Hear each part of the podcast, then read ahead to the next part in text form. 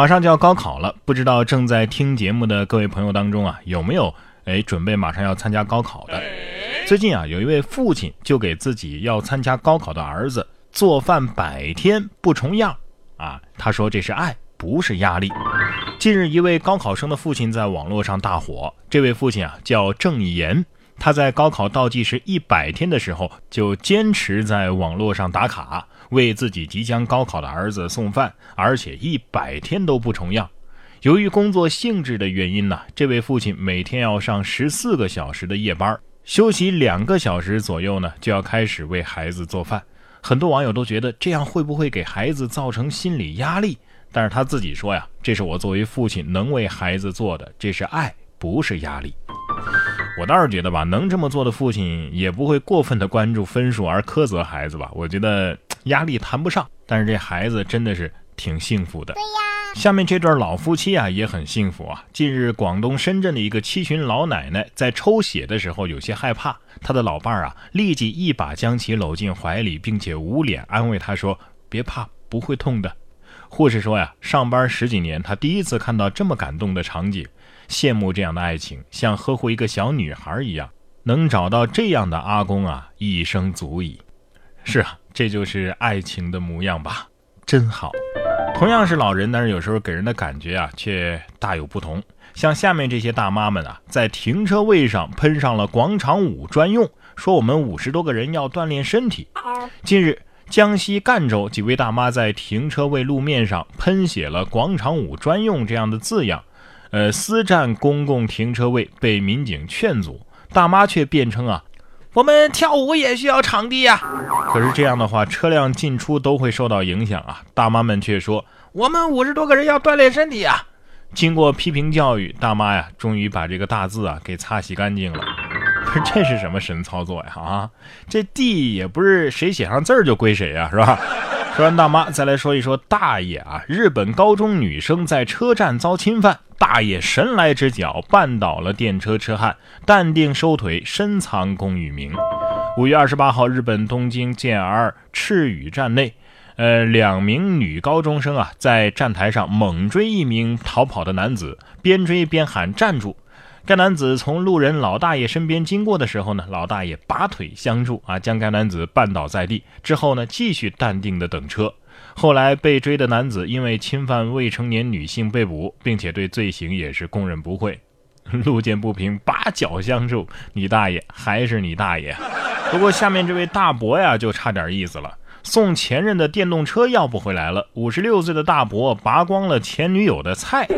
五月三十一号，杭州一位五十六岁的叶大伯，因为前女友汪大妈不归还他的电瓶车，一气之下呀，拔光了他菜地里的菜。五十四岁的汪大妈随后报了警。据了解，两个人是二零一三年相识的。热恋期的叶大伯呢，曾经送给汪大妈一辆电瓶车，价值三千块钱。分手之后啊，叶大伯不甘心呢，就找他索要电瓶车。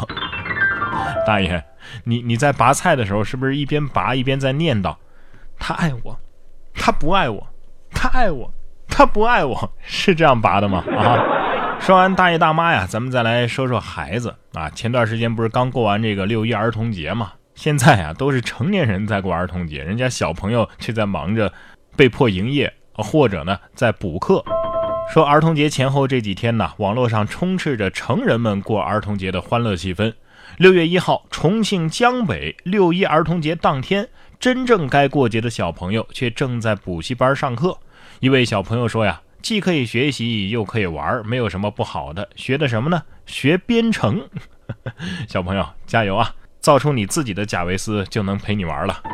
我记得我小时候六一儿童节的时候，最开心的就是能吃点平时啊家里都不让买也不给买的零食，以至于自己长大之后啊啊自己挣了钱之后呢，就报复性的买自己小时候那些没吃过的零食。不知道正在听节目的有没有跟我一样的啊？我估计应该是有啊，不然的话这两万亿是怎么吃出来的呢？说中国人一年啊能够吃掉两万亿的零食。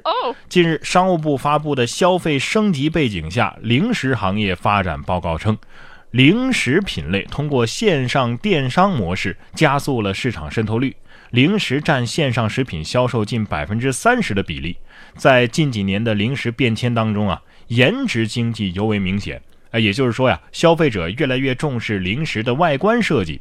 据了解，零食的主力消费者呀是二十岁到三十岁的年轻人。保温杯里泡枸杞，担心脱发，这些词儿的流行，都反映出了他们对于健康的关注，对于零食的诉求也是兼具好吃和健康。哎呀，终于没拖后腿了啊！反正这两万亿的大项目里边，确实是有我的一份儿。说到吃啊，的确有很多的成年人过不了吃这一关，不论是中国的还是外国的。你看这个外国人版的人在囧途，带泡菜罐在重庆机场过安检被拦。三名外国小哥当场狂吃啊！还是六月一号，重庆江北国际机场的安检口有三名外国人在吃泡菜。原来呀，他们在过安检的时候，因为带了三个泡菜罐被拦了下来。工作人员建议他们托运，他们却选择当场吃掉，还边吃边称赞：“Great, great 啊！”网友说这波操作很重庆啊，空口吃泡椒啊，你俩。怎么不开个直播呢？啊，你俩要是直播这在机场当场吃泡菜啊，估计过一会儿就能凑够这托运的钱了。咱们巴蜀一带呀，不光泡菜很好吃，串串也很诱人呐。不然的话，你看这俩馋贼怎么会翻窗进串串店连吃三天呢？到了第四天的时候，他们刚要开涮，被当场抓获。五月二十九号，在四川南充，一个串串店的老板啊，说自己店内的食材异常的减少。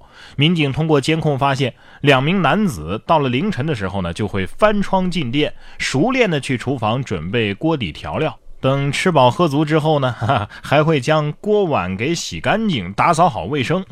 六月一号，当男子第四次潜入该店的时候啊，被民警给抓获。目前案件还在进一步的侦办当中。哎呀，我自己在家里吃完饭都不见得会洗碗，你居然还去人家店里打扫卫生，这 这这是得有多好吃啊？还是说你们俩有多好吃啊？啊？对呀。说到偷吃解馋，下面这个偷蛋的馋贼也被抓个正着啊！盗贼化身鸟妈妈，孵了百只灰雁。这是五月三十一号，新疆的阿勒泰，两名盗贼啊，为解馋偷鸟蛋的时候，被林业部门抓了个正着。为了尽可能的挽回损失，这两个人呢，运用孵化设备和技术，将所偷的鸟蛋啊，全部给孵化了出来。目前被孵化出来的一百四十四只小灰雁，已经具备觅食的能力，被成功的放归大自然。顶着压力孵化成功，也是求生欲很强了啊。同样是人跟鸟的故事，下面这条啊，就显得非常的和谐了。说燕子带娃筑窝菜市场，市民说呀，这摊主的生意肯定会更好的。近日，福州的一个菜市场的监控竟然成了燕子一家的巢穴，燕爸燕妈在此大胆的筑巢育儿，每天啊是飞进飞出的觅食喂养小燕子，温馨的七口之家呀，吸引了许多路过的市民驻足拍照。有市民说呀。过去都说燕子是不会飞入寻常百姓家的，都是去富贵人家，所以以后啊，这两家店的生意肯定会更好的。是啊，只是这个摄像头承受了生命的重量啊。